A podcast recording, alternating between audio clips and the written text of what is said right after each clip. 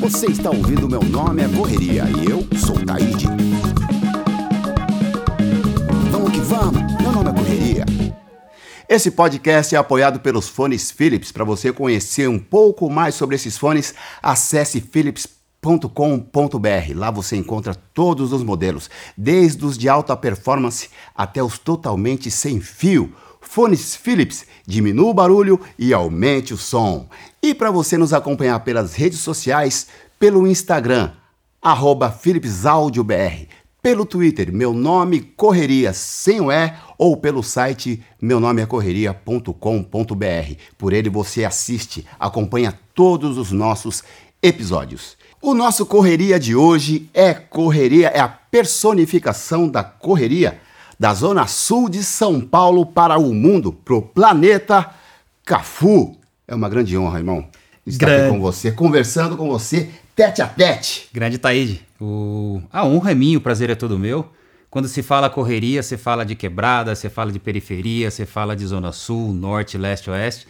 E nós estamos aí nesse correria hoje aí para bater um papo maravilhoso com todos vocês aí. É isso aí, fala-se de quebrada, né, irmão? Quebrada, eu falo de quebrada com maior orgulho, com maior prazer, porque eu vim da quebrada, né? Nós viemos da, da quebrada, independente de ser da zona sul, zona norte, zona leste, enfim, a quebrada sempre vai ser quebrada. É, pode crer. Agora, a gente sabe que no Brasil, principalmente, a, a- a- o sonho da garotada é ser jogador de futebol. Principalmente nas periferias, né? Nas quebradas, como a gente tá falando, né? É verdade. Agora, irmão, pra você, qual foi o momento em que você se ligou e falou, puxa vida, vou ser jogador de futebol? Em que momento você teve esse start?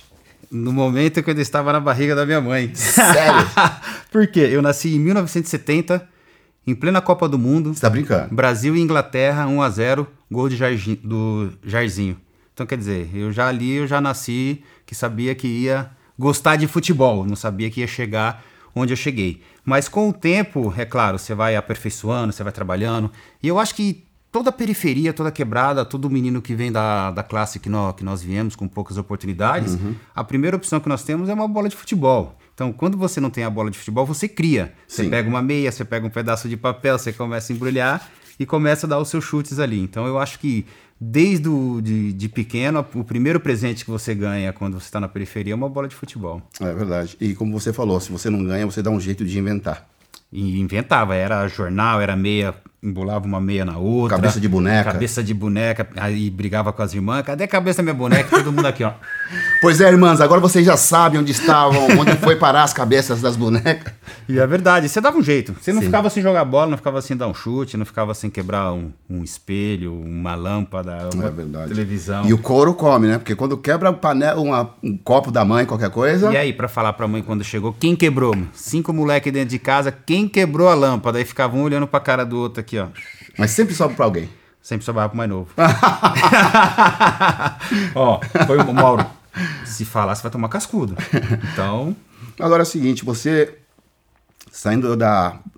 Pra sair do, do, do- lá do Jardim Irene pra fazer os seus corres, e, e eu não tô falando só de futebol, tô falando de tudo, de todos os nossos percalços, né, cara? Os obstáculos do dia a dia pra você poder chegar no seu objetivo. Aí tem, teve as famosas nove peneiras e várias outras dificuldades. Mas aí você também tem que se dedicar, você tem que, se, você tem que focar nos seus estudos e também naquilo que você quer. Naquela época era o futebol, certo? Cara, o que não te deixou desistir diante de tanta dificuldade e diante, diante de tanto obstáculo que apareceu na sua vida? eu de repente seria o, o, o errado que deu certo. Porque tinha tudo pra dar errado. As circunstâncias que, que nós vivemos, que vivíamos, é, as- o local, a situação, os nãos. Eu tomei nove nãos, e desses nove nãos, no segundo eu- teria que ter desistido. Eu comentei isso hoje. Eu teria que ter desistido, mas eu nunca desisti daquilo que eu queria. Eu nunca desisti do meu sonho de ser um jogador de futebol. Mas para isso você precisa ter determinação, superação, força de vontade e uma palavra que você vai escutar eu falar muito nesse programa aqui: comprometimento. Comprometimento com o que você quer. Mas um fato marcante e muito importante para que eu chegasse onde eu cheguei e estar falando aqui com você com muita autoridade foram os meus pais, os meus parentes. Acho que esses foram as principais pessoas que me deram força na hora que eu mais precisei. Por quê? Fui fazer o primeiro teste, chuteirinha debaixo do braço, tipo boleiro tal. treinador olhou para um lado, olhou para o outro, falou: Você não vai treinar. Eu falei: Puxa, não, Sério? não vou treinar, mano. nem treinei. Peguei a chuteirinha, coloquei debaixo do braço, voltei para casa. Meu pai, servidor público, trabalhou quase 50 anos na, na prefeitura, minha mãe é, do lar. Aí cheguei em casa, meu pai, e aí, meu filho, como é que foi no teste? Todo empolgado, porque o pai fica todo empolgado, né? E aí, filhão, como é que foi? Eu falei, poxa, pai, não deu certo. O treinador não deixou eu treinar. Meu pai falou, não, filho, não esquenta a cabeça, não. Isso é só uma barreira que eles colocaram lá e que você vai superar. Aí voltei lá pro, pra Várzea, comecei a jogar lá no Jardim Irene, no Guarani, no Vasquinho, no, no time do Irene. Pintou a oportunidade de fazer mais um teste. Aí eu fui fazer o teste na portuguesa. Chuteira debaixo do braço. Pai, amanhã tem teste na portuguesa, eu tenho que dormir cedo, vou descansar. Então tá bom, filho, vai descansar. Aí eu fui pra portuguesa fazer teste, eu dou risada, eu dou risada, mas é, na, na época era, era difícil. Aí eu fui segundo, o treinador mandou voltar terça, eu fui terça, o treinador mandou voltar quarta, eu fui quarta, ele mandou voltar quinta, eu fui quinta, ele mandou voltar sexta. Na sexta ele falou: olha, ninguém vai treinar mais essa semana, volta na segunda. brincando. mas isso sem ver, sem, ter, sem treinar. Você foi a semana toda. Semana toda, volta amanhã. Eu voltei, chutei debaixo do braço, volto e voltei. Aí chegou na segunda, ele falou assim: olha, meu time tá completo, meu time só tem jogador de seleção, então ninguém passou no teste. Ninguém vai passar no teste. Falei, poxa, mas o senhor nem viu a gente treinar. Meu time tá completo. Chuteira debaixo do braço. Cheguei em casa. Meu pai todo empolgado. Treinou dessa vez, filho? Falei, pai, não treinei. Meu pai, filho, barreira que colocaram na sua vida que só você pode superar. Falei, tá bom, pai. Aí voltei pra jogar na Várzea de novo. Puta, aí ia jogar na Várzea, meu, rebentava. Jogava no segundo quadro, no primeiro quadro. Os caras, meu, não é possível que você não vai fazer um teste. Fala, puxa, eu vou, mas os treinadores não deixam. Aí os próprios caras lá falam, meu, mas não desiste, vai embora. Aí pintou a chance de fazer um teste no Corinthians. Fui lá pro Corinthians, chutei debaixo do braço, fiz o teste, não passei. Voltei pra casa, meu pai. E aí, filho, como é que foi? Eu falei, poxa, pai, não deu certo de novo. Meu pai, filho, são barreiras que colocaram na sua vida que só você pode superar. E aí foi indo, terceira, quarta, quinta, sexta. Aí eu fui pro São Paulo, fui fazer três testes. Eu fiz teste no São Paulo três vezes, em três posições diferentes, para ver se o treinador me olhava de uma maneira diferente. Também não deu certo. Na oitava peneira eu fui pro. Eu fui pra. Eu fui pro Atlético Mineiro. No Atlético Mineiro, chuteirinha debaixo do braço, voltei. Também acabou não dando certo, porque no Atlético Mineiro, o treinador que assumiu na época falou: olha, quem foi indicado vem pro lado para esse lado, quem não foi indicado vai pro outro lado. Quer dizer, quem tinha um cartão de. É, de boas-vindas vai para um lado, quem não tinha vai para o outro. Como eu não tinha, fui para o outro, fui mandado embora de novo do Atlético. Voltei para casa, falei com meu pai, meu pai, meu filho, isso são barreiras, colocaram na vida que só você pode tipo um superar. mantra, né? Ele já, É, já tinha montado um mantra pra você. já, já tinha montado. Aí vamos lá. É, mais um teste. Oitavo teste. Falei, agora eu vou passar. Agora eu vou. Aí eu fui fazer o teste, treinei, jogava, olhava pro treinador, o treinador. Aí você dava um chute no gol, sabe? Você olhava pro treinador, pra ver se o treinador tava olhando nada. Aí o treinador falou: olha, é, muito obrigado a todos vocês, bons jogadores, mas estão todos dispensados porque meu time é só joga- jogador de seleção. Aí chegou em casa, meu pai, meu filho, como é que foi? Eu falei, ah, pai, não deu certo de novo, o treinador não viu jogar. Meu pai foi abrir a boca e falei, peraí, pai, são barreiras que colocaram na minha vida que o senhor pode superar. Não é isso que o senhor vai falar? Ele falou, é exatamente isso que eu vou te falar. Porque essa barreira só você pode superar. Eu não posso superar essa barreira por você. Dentro de campo é você. Uma hora eles vão ver você jogar e vão ver essas qualidades. Mas enquanto isso não acontecer, você não pode desistir. E eu não desisti, cara. Aí eu fui pro Itacoaxetuba, do Itacoaxetuba, nós fizemos um jogo amistoso. Depois de um ano e meio no Itacoaxetuba, nós fizemos um jogo amistoso contra o São Paulo. Contra o treinador que tinha me mandado embora várias vezes. É mesmo? Eu falei, é agora a oportunidade. É agora a oportunidade. Eu tinha que jogar o que eu sabia, o que eu não sabia, o que eu podia, o que eu não podia, porque era a chance do treinador me ver jogando. Porque aí, como ele tá vendo os jogadores dele, ele ia ver outras pessoas também, outros com visão jogadores. de oponente. Com visão de oponente. Cara, nós destacamos eu, o Gilmar, que inclusive também é da Zona Sul, e o Neca, que também é da Zona Sul. O Neca do, do Jardim São Luís e o Gilmar do Branca, Branca Flor. Se destacamos, aí o treinador falou assim: olha, pro nosso treinador João Alemão na época. João Alemão, eu gostei de três atletas do seu time, eu gostaria que esses meninos ficassem aqui 15 dias no São Paulo pra, trabalhar, pra gente trabalhar um pouco mais pra ver se tem qualidade, né? O João Alemão falou: quais são os jogadores? Olha, eu quero o Cafuringa, que na época eu cheguei lá como Cafuringa, o Cafuringa, o Gilmar e o Neca. Aí o João veio pra gente e falou: olha, vocês três, a partir de terça-feira, vocês vão ir pro São Paulo, vocês vão ficar aqui 15 dias fazendo teste. A gente, mentira, sério? Sério? Aí voltamos pra, pra Itaquá, depois do, do jogo treino, voltei pra casa e não tinha falado para meus pais que nós iríamos fazer um jogo amistoso com São Paulo. Meu pai, a gente ia jogar no Itaquá normal, tava jogando no Itaquá. Uhum. E eu precisava ir durante 15 dias pro CT da Barra Funda, meu, pra treinar no São Paulo. E eu não queria falar pro meu pai que eu tava fazendo teste no São Paulo. Pra não, de repente, não decepcionar ele Até de porque novo. já né? teve outras Eu vezes. já né? tive outras vezes, mas dessa vez era oficial. Falei, quer saber? Eu tô indo pro Itaquá. Tá indo pro treino? Tô, tô indo pro treino. Lá pra Itaquazão. É, e eu ia pra Marquês de São Vicente. Treinei a primeira semana. Na segunda semana, o treinador chamou nós três. Falou, ó, vocês três vão ser inscritos como jogador do São Paulo Futebol Clube. Aí eu falei, como é que é? Vocês vão ser inscritos como jogador do São Paulo Futebol Clube. Falei, vixe, Mário, não tô acreditando. Eu só acreditei quando ele me deu a- aquela ficha, sabe? Aquela fichinha pra você preencher como jogador de São Paulo. Sei.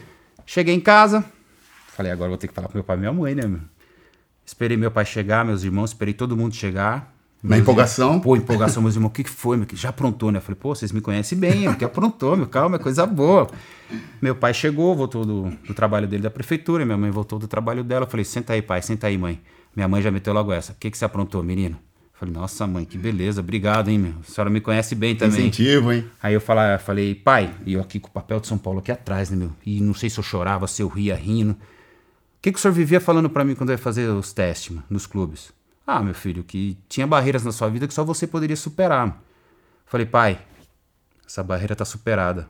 Muito obrigado. Hoje eu sou um jogador do São Paulo Futebol Clube. Bonito. Então, eu superei essa barreira graças ao conselho que o senhor me deu, senão não teria superado. Aí foi só festa. Daí em diante, não saí mais do São Paulo. Pô, cara, é Superei. muito bonito porque ele, ele disse a mesma coisa pra você todas as vezes. Foi repetitivo, todas Foi as vezes. Como assim? Não desista. Não desista. Depende de Não você. desista. Depende de você. Depende de você. Por isso eu aprendi o comprometimento desde pequeno. Se comprometa com aquilo que você quer. Se comprometa com aquilo que você quer. E eu quero ser jogador de futebol. Então depende de você. Depende de você. E eu fui martelando aquilo e não desisti. Se eu tivesse desistido, hoje eu não estaria aqui falando com uma autoridade que eu tô falando com vocês. Se eu tivesse desistido, talvez não seria eu. E talvez a taça que você levantou naquela Copa não teria sido nossa também? Não seria nossa? Não, não seria, porque eu teria desistido. Não seria o jogador que mais vezes vestiu a camisa da seleção brasileira, o único atleta no mundo a jogar três finais de Copa do Mundo consecutivas, jogar 148 jogos com a camisa da seleção, 20 jogos de Copa do Mundo. Não seria. Então, aquele Marquinho que tinha aquelas barreiras lá no Jardim Irene, com todas aquelas dificuldades, se transformou no capitão da seleção brasileira. Se tivesse fogos, eu ia soltar agora!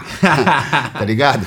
É o seguinte, pegando já carona no que você tá dizendo, muita gente, eu mesmo, eu, às vezes a gente olha a vida do jogador de futebol como um, um paraíso, um mundo perfeito, sabe como que é? O cara é famoso, o cara consegue pagar suas dívidas em dia, não tem mais problema de ficar devendo às pessoas, e a gente acha que não tem problema.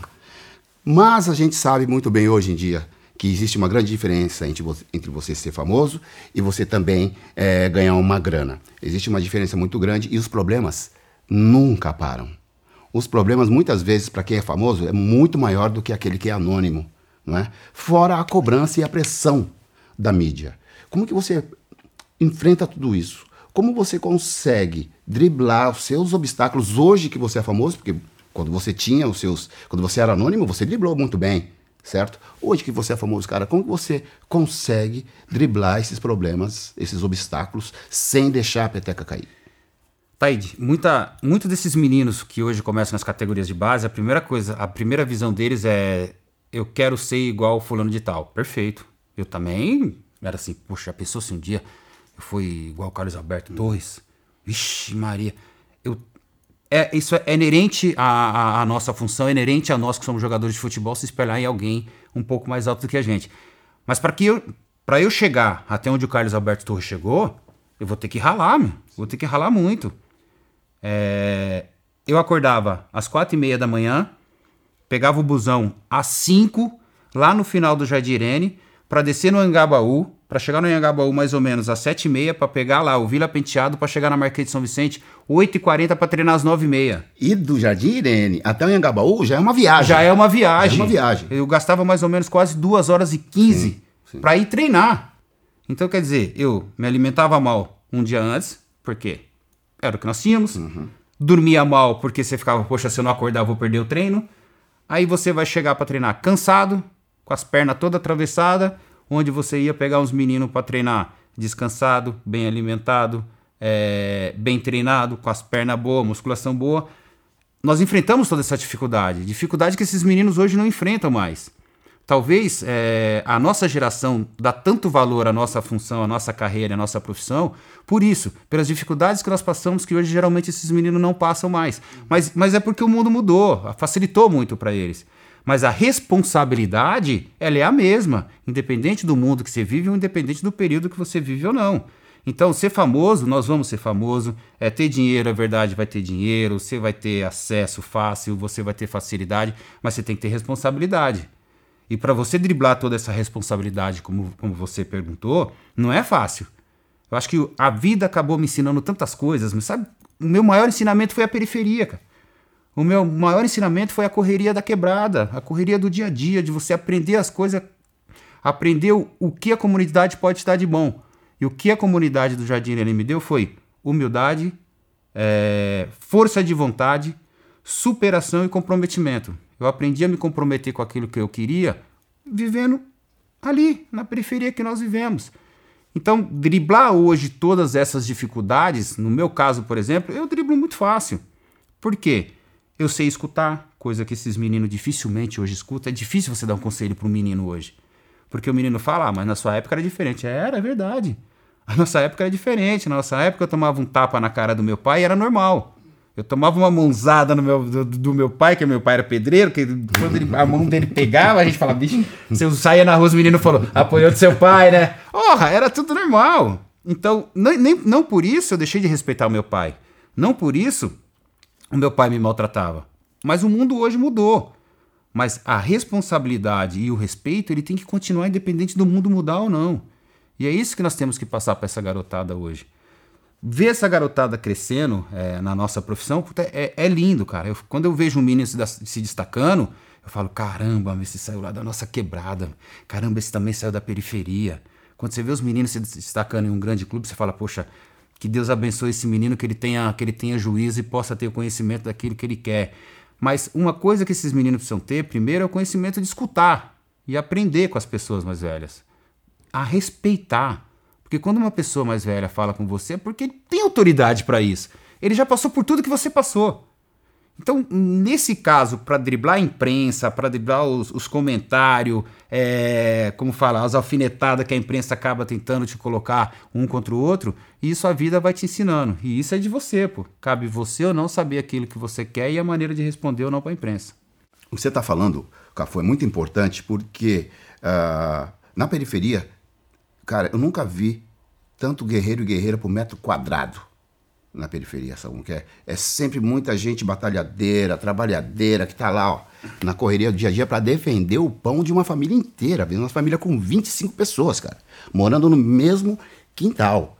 Então, quando a gente vê uma pessoa que veio dessa mesma origem nossa, que conseguiu o destaque que você consegue, e dessa forma você está é, inspirando várias outras pessoas que acham que não, que nasceram para passar aquilo pelo resto da vida. Não, aquela é uma condição.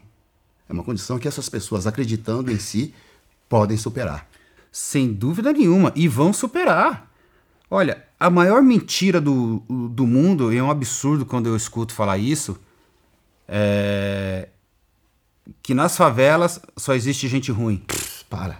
Pelo, gente, pelo, pelo amor de Deus, eu, quando eles falam isso para mim, principalmente lá de fora, cara, é que eu não posso mais dar vontade de sabe? De pegar um. Mostrar como seria se Mostrar fosse. como se, como tem que ser. Mas a maior verdade disso tudo é a falta de oportunidade. É. Dá-se oportunidade a uma criança, se transforma ela num cidadão. Tira-se a oportunidade de uma criança, você vai transformar ela naquilo que vocês vão ver depois. Sim. E que então, vão lamentar depois. Vão lamentar. Então, as maiores dificuldades que existe hoje, eu até eu nem gosto de falar favela, com, com comunidade, nas comunidades, é a falta de oportunidade, cara. Eu duvido que uma mãe, que uma mãe sai de casa e fala assim: meu filho vai roubar. Ó, oh, meu filho, daqui a pouco você vai lá fumar, daqui a pouco você vai lá cheirar, tá, meu filho? Imagina! A primeira coisa que a mãe faz quando sai de casa é falar: meu filho, pelo amor de Deus, fica em casa. Meu filho, vai para a escola. Meu filho, vai estudar. Agora, se o menino não tem condições de estudar, não tem condições de ficar em casa, não tem condições de, de um emprego e não tem condições de dar uma vida melhor para sua mãe, o que, que ele vai fazer? É, o, é a opção que ele vai ter naquele momento. E a opção que ele vai ter naquele momento é a opção ruim. Então, se você der uma oportunidade para essas crianças, para esses moradores que moram nessas comunidades, vocês vão ver que essas comunidades vão ser os melhores lugares do mundo para se viver. Por quê? Uma mulher e um homem, ele sustenta uma família de sete pessoas, cara, com salário mínimo. Imagine se você der a condição para esse pai, para essa mãe sustentar os seus filhos, o que, que eles não vão fazer? E muitas vezes uma mulher sozinha. Uma mulher sozinha. Uma família inteira. Ou um homem sozinho. É, barulho, São os guerreiros. É, São os caras que correm no dia a dia para sustentar a sua família. Imagine se eles têm condições. Sim. Imagine se a mãe fala, puxa, eu tenho condições. A primeira pergunta que você. Se você for em todas as comunidades falar assim para um pai ou para uma mãe, o que, que você quer pro seu filho? Que ele vá para a faculdade, Sim. que ele vá para a escola, que ele se forme, que ele seja um jogador, que ele seja um cantor, que ele seja um apresentador, que ele seja um câmera, que ele seja uma empresária, que ele seja um fotógrafo. É isso que o pai quer para a mãe. Sim. É isso que o pai quer pro, pro filho. Sim. O pai não vai falar pro filho, ô meu filho, vai fazer coisa errada. Não vai. Ele quer o melhor pro seu filho. Mas às vezes as próprias comunidades, a própria sociedade, tira essas condições dos meninos. Nós montamos lá no, no Jardim Irene a, a fundação exatamente para isso, para que nós dessemos oportunidade para as crianças que nós não tivemos. Porque se eu tivesse a oportunidade que as crianças da Fundação Cafu tiveram durante 15 anos, eu não tinha perdido muitos amigos, muitas amigas. Hoje a maioria deles está, estavam por aí. Eu perdi. E eu, eu falo querendo chorar porque eu perdi muito amigo por falta de oportunidade, cara. A gente não, nós não tínhamos a oportunidade que essas crianças têm hoje. Hoje existem as fundações, as ONGs, as, as igrejas, os centros comunitários, eh, as, as partes, as alas esportivas. Hoje existe isso tudo. Na nossa época não existia. Então, o que, que nós queremos com isso? Que essas crianças realmente vá para um lugar onde elas possam expressar a inteligência delas, onde elas possam colocar para fora tudo aquilo que eles têm de melhor. Por exemplo, na Fundação Cafu nós tínhamos canto, dança, balé, coral, música, eh, judô, karatê, capoeira, corte e costura, cabeleireiro, informática, inglês, português. A gente era 24 horas ocupando o tempo dessas crianças. Porque a gente fala, ó, se deixar na rua, a tendência é de fazer coisa errada. Então, quem estuda à tarde vai de manhã, quem estuda de manhã vai para a fundação à tarde. E vamos fazer com que essas crianças estejam o tempo inteiro ocupado. Cara, foram 15 anos, durante 15 anos nós fizemos um trabalho maravilhoso que as crianças falavam. É, chegava na sexta, elas falavam: a fundação vai abrir amanhã? Não, amanhã é sábado, amanhã não abre. Para dar oportunidade, cara. E a fundação, Cafu? A fundação, infelizmente, nós tivemos que fechar depois de 15 anos. 15 anos. 15 anos. A crise acabou chegando, a crise bateu, as empresas acabaram parando, acabaram é, não, não investindo mais no terceiro setor, que é uma, uma das maiores besteiras que eles estão fazendo, é tirar a verba do, do terceiro setor, é tirar as verbas institucionais, porque é dessa maneira que nós vamos dar condições de educação cultural, é, socioculturais, esportivas para as crianças da comunidade. São através dessas, dessas instituições, através de fundação, de ONG, de igreja. Enfim, aí ap- apareceu a crise, durante 15 anos eu fiquei mantendo os trabalhos, da, os trabalhos sociais da Fundação Cafu junto com os projetos da Fundação Cafu, mas infelizmente nós tivemos que fechar esse ano por falta realmente de, de verba e de, de apoio de quem deveria apoiar. E dinheiro na pena. rua É tem para que eles possam apoiar, e infelizmente nós tivemos que é, apagar um pouquinho o sonho dessas crianças. É, eu fico imaginando, né, agora essas, essas crianças que eram amparadas pelo projeto, pela fundação, o que elas estão fazendo, como elas estão se virando para se desenvolver enquanto pessoa, né, através de cultura e, outras coisas. E, e- e você estava citando esses assuntos todos, eu fiquei imaginando aqui uma coisa que acontece sempre, que é o jovem hoje, ele sai da casa dele, ele vai passar em, em dezenas, centenas de esquinas até chegar numa biblioteca, até chegar num clube, até chegar num lugar onde ele possa aprender alguma coisa para se desenvolver. Mas enquanto ele está passando nessas dezenas de esquinas, várias tentações, várias tentações estão tentando chamar a atenção desse jovem, sabe como que é? E as autoridades não percebem, o poder público não percebem. Aliás, fingem que não percebem e acabam tirando coisas como a Fundação Cafu, ca- acabam não fomentando uma fundação como essa e depois cobram que na favela só tem gente ruim. É, ver- é verdade, cara. Nas Você- comunidades, como nas você gosta de comunidades, falar. Eu gosto de falar comunidade. Você citou um ponto importantíssimo, cara. É, nas comunidades, quando você sai da porta da sua casa para a rua, já é outro mundo. É outra, é outra parada. É outra parada. É outra É outro mundo. Você saiu de dentro de casa, parece que o, diab, o di- diabinho tá ali pra te atentar. Você tem dois caminhos, o caminho do bom, o caminho, o caminho do bem e o caminho do mal. Pior que o caminho do mal, ele fica te atentando toda hora, porque o caminho do bem é uma reta só. O caminho do bem é você ir aqui, ó. Se você desviar, é o que ele quer. E nas nossas comunidades, pra você desviar, é muito fácil. Até porque muitas vezes você tem que desviar pra chegar num ponto mais rápido. Né? chegar num ponto mais rápido. É aí que tá a armadilha. Se nessa trajetória ou nesses pontos que você tem que desviar existisse uma biblioteca, coisa que não existe nas comunidades, se existisse um centro cultural, se existisse uma ala, uma ala esportiva, se existisse algo que pudesse atrair essas crianças, talvez ele poderia chegar lá na ponta, mesmo desviando, porque nesse desvio ele iria ter algo de bom para fazer. Mas infelizmente, quando você está na sua linha reta, que esse, tem esse desvio, é só coisa ruim. E uma vez que você desvia pro, pro lugar ruim, para você voltar é difícil. É difícil. É difícil, meu. É possível, mas é difícil. É, pos- é possível, mas é difícil. Então, para você seguir linha reta, eu, te- eu te falo porque eu vivi isso.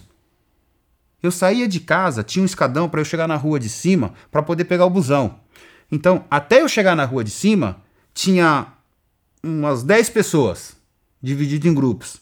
E cada grupo tinha sua coisa errada. Sabe o que os caras falavam pra mim? Sai fora daqui, moleque. Você precisa jogar bola. Sai fora daqui, você precisa jogar bola. Eu, opa, bom dia, boa tarde, boa noite, boa noite, boa noite. Quando eu chegava, que eu tinha que descer pra casa, que eles estavam parados, eles falavam: não, não, espera só um pouquinho em cima lá, daqui a pouco você desce. O respeito, cara. Sim. É o respeito. Eles nem deixavam eu chegar perto. Por isso que eu, eu amo o meu bairro Jardirene, eu respeito o Jardirene. Porque o Jardirene me respeitou no momento que eu mais precisei. Porque era muito simples ele falar, não, cola aí com a gente aí, mano. Isso mesmo. Os caras, não, mas, moleque, moleque, sai daqui. Vai, você vai treinar, vai jogar bola. Uns até brincavam, ó, nosso tricolor tá precisando. Não, não, vai pro nosso Verdão, não, vai pro Coringão, vai pro Santos. Não, a gente quer, sabe da sua correria, tá aí, correria. A gente sabe da sua correria, a gente sabe da sua caminhada, a gente sabe que o negócio seu é jogar futebol. Vai jogar bola. Tinha um respeito, cara, que é uma coisa impressionante.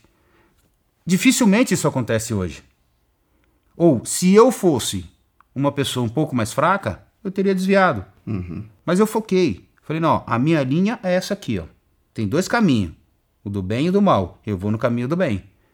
E eu demonstrei para todo mundo depois que o caminho do bem ainda é o caminho certo. Sim. Eu saí do Jardim Irene, de uma sociedade onde as atividades socioculturais eram escassas, onde a ativi- a atividade esportiva era escassa, onde você não tinha uma biblioteca para você fazer, para você ler um livro. Quando tem algumas instalações, muitas vezes são precárias. São precárias. São precárias. Então, eu fui. E eu mostrei para todo mundo do Jardim Irene, da periferia, de, todo, de todas as comunidades, que mesmo você morando em bairros ou em periferia, você pode chegar onde eu cheguei. Eu cheguei no. Graças a Deus, eu cheguei no topo do mundo. Sim, você chegou mesmo, irmão. Eu cheguei, eu levantei uma taça de campeão do mundo junto com os nossos. Nós levantamos uma taça de campeão do mundo morando no Jardim Irene. Sim. E naquele momento eu fiz questão de escrever aqui 100% Jardim Irene para mostrar para o Jardim Irene que ainda existe esperança nas comunidades, que ainda existe esperança nos, nos bairros. Mas não precisa ser um jogador de futebol, como eu falei. Você tem que lutar pelo seu objetivo, lutar pelo seu sonho. De onde eu saí, outros podem sair também. Como saíram. Porque você via todo mundo depois bater no peito e falar: Você é da onde? Sou do Irene. É, Você é da onde? Eu sou do Irene. É isso Me mesmo. folgava. É, eu sou do Irene, de peito cheio. E é o seguinte, você deu exemplo como um, um jogador de futebol, mas muitos podem levantar um diploma de cirurgião, pode levantar um diploma de engenheiro, de qualquer coisa que quiser, desde que tenha foco. Cara, música, grafite. Nós temos o Cobra, Sim, mundialmente conhecido. ele é cobra no que faz. Cobra no que faz, pô. Você vê as pinturas dele saiu da comunidade. Tinha um garotinho chamado Taíde, canta pra caramba. Bonito esse cara, hein? Bonito, cara. Mais ou menos, né? Mas é um cara que canta muito. Saiu da Obrigado. periferia. Isso mesmo. Você, você, você na, na sua correria na música, o Brown na correria dele da música, o Dexter na correria dele é, na música, o Afroex na correria dele da música, eu na minha correria no futebol, o Gil na correria dele no futebol, o Cobra na arte, como eu falei. Não precisa ser exclusivamente no, no futebol. mas é, é aperfeiçoar aquele dom que Deus te deu. Sim. Dom deu um Deus para dom, Deus deu um dom para cada um, para que você pudesse explorar Sim. e melhorar cada dia que passa. Então, as nossas correrias, independente da quebrada ou não, é praticamente a mesma. O que É nós mesmo. mais queremos é demonstrar para o mundo que nós temos capacidade de fazer algo de bom, não só para nossa família, mas para nós mesmos. E é, o- e é o seguinte, Cafu, a gente abraçou aquilo que estava mais próximo. É. Por exemplo, você teve o apoio do seu pai que falou, não, vai lá fazer os testes. E mesmo você não conseguindo algumas vezes, falou, continua, que é Continua. você que tem que se superar. Eu me agarrei à arte, a arte da rua, que me levou para outras artes também. Sabe o que é? Assim como o cobra, assim como outras pessoas. Agora, imagina se essas pessoas têm, se- têm acesso a um estudo de qualidade, irmão, para fazer medicina, para fazer qualquer outra coisa que quiser. A gente vai para onde? Não vai ter limite. Não, tem limite, cara. Não tem, não tem limite é, quando você quer. Porque é falta de oportunidade. Sim. É, eu sempre acreditei nisso porque eu falta sou, de oportunidade. eu sou cria disso. Porque quando, quando eles falam é, existe poucas pessoas de cor nas universidades, quando eles falam é, nós temos que mudar a legislação e ter uma cota, que eu nem gosto de falar essa palavra, uma cota para pessoas é, de cor. Não. Vamos tirar a palavra cota e vamos colocar a palavra oportunidade Ou reparação. ou reparação? Ou Tá aí. Vamos colocar oportunidade ou reparação? Ah, tem que ter uma cota. Não, tem que ter uma oportunidade ou uma reparação. Eu ainda acho a oportunidade só mais bonito. Por que eu tenho que ter uma cota? Eu tenho que ter uma oportunidade. Dá oportunidade pra mim. Pra você ver se eu não vou lá e vou fazer um desempenhar o máximo que eu posso fazer. E mesmo dando oportunidade pra mim, não quer dizer que eu vou dar certo. Como se você der oportunidade pra uma pessoa negra ou uma pessoa branca, não quer dizer que vai dar certo. Se você der uma cota. Mas dá uma oportunidade pra ela. Porque daquela oportunidade vai aparecer outras. Porque se você fala cota, dá a impressão, ah, tô dando uma cota porque ele é preto, ou porque ele é negro, ou porque ele é branco, ou porque ele é rosa. Não. Me dá uma oportunidade porque eu sou um ser humano. Aí nós vamos ver.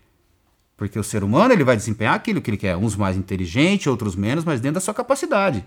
Então, tá na hora da gente mudar cota racista, cota de não sei. Não. Oportunidade. Cota racial. Cota racial. Agora, o lance que é o seguinte, Cafu, é que existe uma. uma, uma- a- infelizmente, a gente vive numa sociedade muito ignorante e covarde.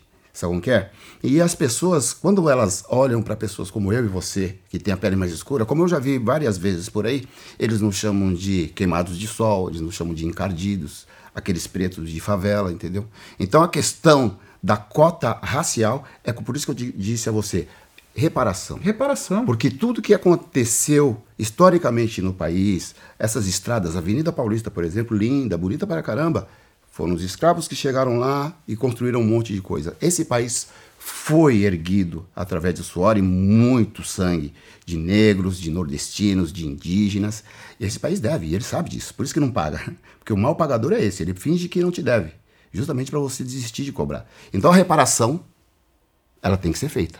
Porque se você não fosse Cafu hoje, se você não fosse o cara da, da Fundação Cafu, se você não tivesse levantado aquela taça, eles iriam fazer de tudo para que você não tivesse essa oportunidade. Eles iriam tirar isso de você. Mas você hoje é uma potência, irmão. Você é o Cafu, você tá ligado? E hoje, para tirar isso de você é impossível. Não vai tirar. Porque você conquistou não só com a sua capacidade de ser humano, mas acima de tudo, da consciência de onde você veio, da sua origem, da sua família, dos seus ancestrais. Por isso que você bateu lá no peito e escreveu 100%, 100% Jardim Irene. Porque muitos que não tiveram essa oportunidade, eles levam sempre na cara deles de que, ah, você é preto, você tem a pele escura, você é encardido. O que é uma maneira muito covarde de subjugar um outro ser humano. Isso, isso é verdade. Mas eu não posso simplesmente estar esperando, quando a gente se fala de uma cota, estar sentado na cadeira esperando essa cota chegar. Sim, concordo, isso eu concordo. É por isso que eu preciso dê uma oportunidade. Porque se eu der uma oportunidade pra você, desculpa até a palavra, você vai levantar a bunda da cadeira e vai correr atrás vai da sua oportunidade. Se você tiver afim. Se você tiver afim. é. Porque eu não posso dar uma cota pra você e eu ficar sentado aqui, ó. Ah, eu tenho uma cota mesmo? Ah, eu tenho uma cota? Não. Cafu, minha mãe falava uma frase muito embaçada que era o seguinte: quem quer faz. Quem quer faz. E quem não quer manda. Manda. É Então, se eu tenho a minha oportunidade, ó, sua oportunidade tá aí, eu vou levantar e vou lá. Agora, se eu ficar aqui e falar, ah, eu tenho uma cota mesmo, tô tranquilo. Não, mano, vamos correr atrás, mano. Correr atrás do que, do que a gente quer, correr atrás do nosso objetivo. Vamos mostrar para todo mundo que nós temos capacidade e condições, independente da minha cor, independente de morar é, na periferia, independente de morar no Murumbi, independente de morar onde for. Eu preciso correr atrás daquilo que eu quero. Eu tenho que correr atrás. Por isso que eu preciso de ter uma, uma oportunidade. Porque isso é uma coisa mundial. Uhum. Quando você se fala, ah, mas o Brasil, poxa, tem racismo dentro de campo, fora de campo. Tem em todo lugar. Tem no mundo inteiro tem. A gente não pode estar tá falando lá, quando acontece alguma coisa lá fora, todo mundo fica, ó, você viu o que aconteceu lá fora? Porque aqui dentro a gente não sofre isso. É verdade. Aqui dentro nós não temos isso também. Então, aconteceu ontem, aconteceu anteontem e está acontecendo está agora. E vai acontecer. Para mim, é falta de cultura e educação. Sim, não tem outra explicação para isso. Falta de cultura e educação. Vamos começar a educar as nossas crianças ou até os mais velhos em relação a isso. Nós somos todos iguais perante uma sociedade maluca que nós vivemos. Nós lutamos pelos mesmos objetivos. Você luta pelo seu, luta pelo meu, luta pelo dele, independente de onde você vai, da sua cor. O objetivo é o mesmo, é criar seus filhos para essa sociedade e fazer com que a sociedade cresça e seja uma sociedade igual. Que era o objetivo da Fundação Cafu era esse. Quando nós falamos da Fundação Cafu, nós falamos que nós damos para o nosso foco, nosso objetivo é fazer com que as crianças da Fundação Cafu se integrem na sociedade tendo o mesmo direito de igualdade tendo o mesmo direito de igualdade, independente de onde você veio, independente da sua cor. Então, isso nós estamos implantando na Fundação Cafu há 15 anos atrás já. Então, todas as crianças da Fundação Cafu têm o mesmo direito dentro da sociedade. Era, o nosso objetivo era fazer com que elas tivessem o mesmo direito é, de igualdade dentro da sociedade. O mesmo direito de ir para uma faculdade, de ir para uma escola, de fazer um curso. Mas se ele não tiver condições e não tiver uma oportunidade, ele não vai fazer isso. Eu quero citar uma parada aqui, pra, é, não sei se você vai, vai, vai querer responder para a gente, que é o seguinte: tem uma pesquisa divulgada que disse que 1%, 1% de, de jogadores de futebol ganham até 50 mil reais, mas 80% ganham um salário mínimo. Um salário mínimo. 1%, 80%. Como que você vê essa desigualdade especificamente no futebol? Ah, é muito desproporcional, mas isso é muito relativo dependendo do clube também e do, e do jogador. É, essa pesquisa ela é feita na série A1, A2 e A3. Certo. E se você pega jogadores já da B e da A, as condições de salário são completamente diferentes. É normal essa essa desigualdade é dentro das categorias. Não deveria ser, uhum. mas é normal dentro das categorias. Tanto é que o jogador ele faz de tudo para sair da 1 para ir para 2, da 2 para ir para 3, é, da 3 para 2, da 2 para 1, enfim, e chegar na Série A, onde as condições salariais são bem maiores. Mas é desproporcional em relação ao número, é um número muito absurdo, um, mas é uma realidade que nós vivemos. Nós já tentamos resolver isso, fazer com que eles tenham um salário um pouco mais adequado devido ao padrão de vida que eles vivem, mas uhum. é muito difícil, porque se você pegar a maioria desses times, não tem condições nem de ter, de repente, um centro de treinamento, não tem o estádio, então dificilmente ele tem condições de pagar os seus atletas. A gente, você falou bastante aqui, a gente está falando sobre a questão lá da fundação, é, e passamos também pela questão de origem, e a gente falou de preconceito, né? Você, já sofreu algum tipo de preconceito no futebol? A gente teve a cena do, do, do Marega, né? Que teve toda aquela parada, ele saiu no, no, na parada e ainda levou o cartão amarelo ainda por cima, né? Você já sofreu isso diretamente, Cafu? Não, diretamente, diretamente não. Mas eu já vi companheiros sofrer muito com isso. É o que eu falo. É falta de cultura e educação. Perante essa sociedade maluca, nós somos todos iguais, cara. O racismo não deveria, não deveria existir mais no, nos gramados, na vida. Porque nós, nós falamos do campo de futebol, não é só no campo de futebol, É, é, na vida normal, em no dia a dia. Lugar. Em qualquer lugar. Dentro cara. de um elevador, por é exemplo. Em qualquer lugar. Em mano. qualquer lugar. É em qualquer lugar, é no dia a dia. É que no campo de futebol você está mais exposto.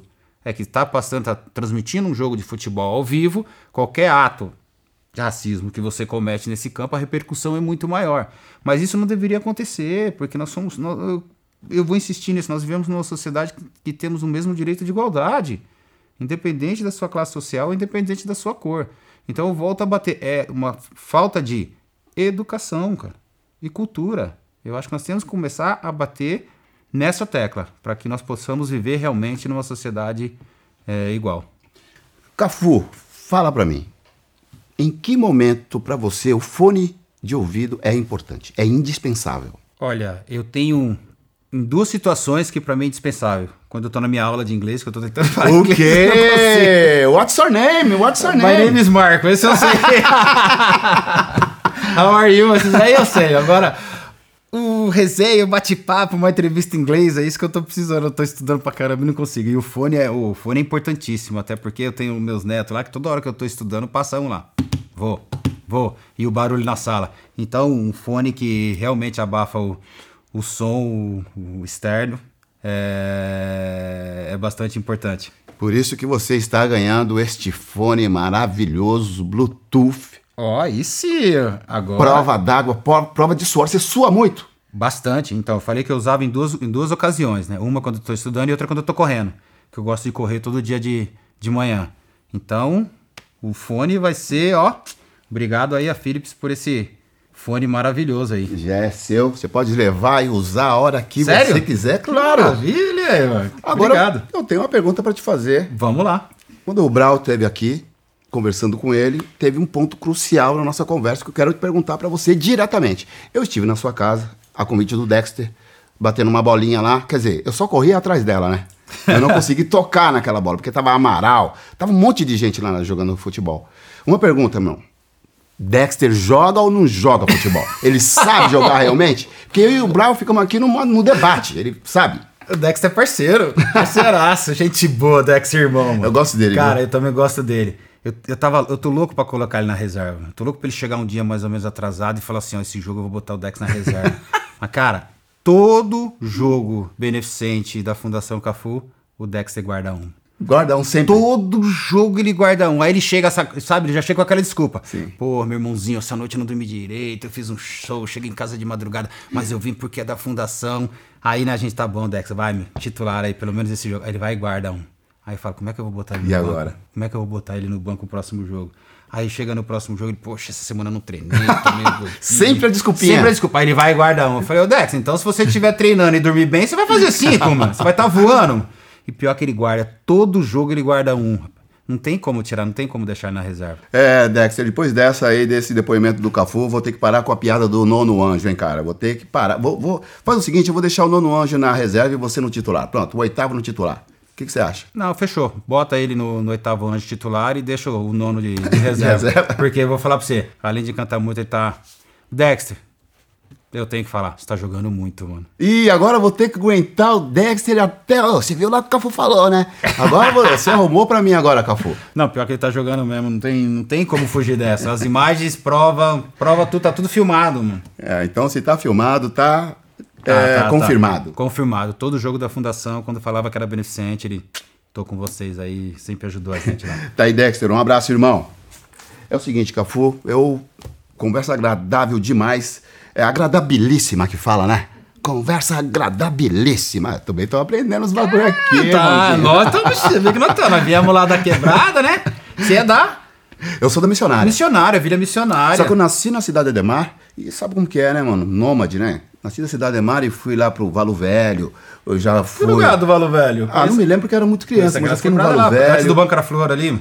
Ah, nem me lembro. Era um É, lugar cheio de bambuzal. Estrada Tapsirica. Ah, é isso aí. Ah, isso em aí. Boguaçu. Em Boguaçu, já mais isso lá aí. frente, lá. Miriam, Jardim Luz, Jardim Joaniza. Então, nômade nessa época. É. Mas eu sou, sem, sem dúvida nenhuma, da missionária. Quero agradecer a honra que você nos proporcionou de trocar essa ideia. A gente está falando aqui com uma pessoa que é conhecida no mundo inteiro, no planeta. Sempre que fizerem a lista dos maiores jogadores de futebol, você pode ter certeza, em que época for, Cafu vai estar incluído nessa lista. Muito obrigado, meu irmão. Eu quero agora pe- pedir para você mandar aí suas redes sociais para quem quiser saber mais do Cafu. É isso aí, ó. Cafu2 é o meu Instagram. Vocês vão ter oportunidade aí de, de ver muitas e muitas coisas bacanas lá também. Vocês vão ter oportunidade também é, no YouTube de ver essa entrevista maravilhosa. Nós tivemos uma oportunidade. Não foi entrevista, foi um bate-papo. Bate-papo, uma um conversa. bate-papo onde a conversa Resenha. fluiu, resenha, onde nós falamos de, de coisas importantes, coisas sérias, descontraídas, mas realmente que É, leva um recado importante para todo mundo aí, principalmente para quem é da periferia aí, Sem tá dúvida. querendo desistir, tá querendo parar, tá na dúvida. Não, não tem dúvida, meu irmão. O caminho, ó, é reto. A caminhada é reta, a correria é sempre reta para você chegar no seu objetivo. Nós, através dos trabalhos sociais, a gente procura aí sempre ajudar as pessoas, mas tem uma frase que eu gosto muito, que eu sempre encerro é, os meus bate-papos com essa frase: que não existe dinheiro no mundo que paga você ver o sorriso estampado no rosto de uma criança. Faça uma criança feliz, faça uma criança sorrir. Faça uma criança sorrir. Capitão Cafu. Grande Cafu! Merece aplausos, merece aplausos. Se você quiser acompanhar nas redes sociais, pelo Instagram, arroba pelo Twitter, meu nome Correria sem o E, ou pelo site meu nome é correria.com.br e é por ele que você vai assistir todos os episódios. Firmeza total, família. Até a próxima e vamos que vamos, que o som não pode parar. Muito obrigado, Cafu. Eu que agradeço. Um abraço.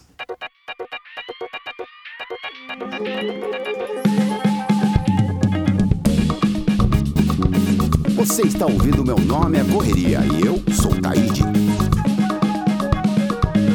Vamos que vamos, meu nome é Correria.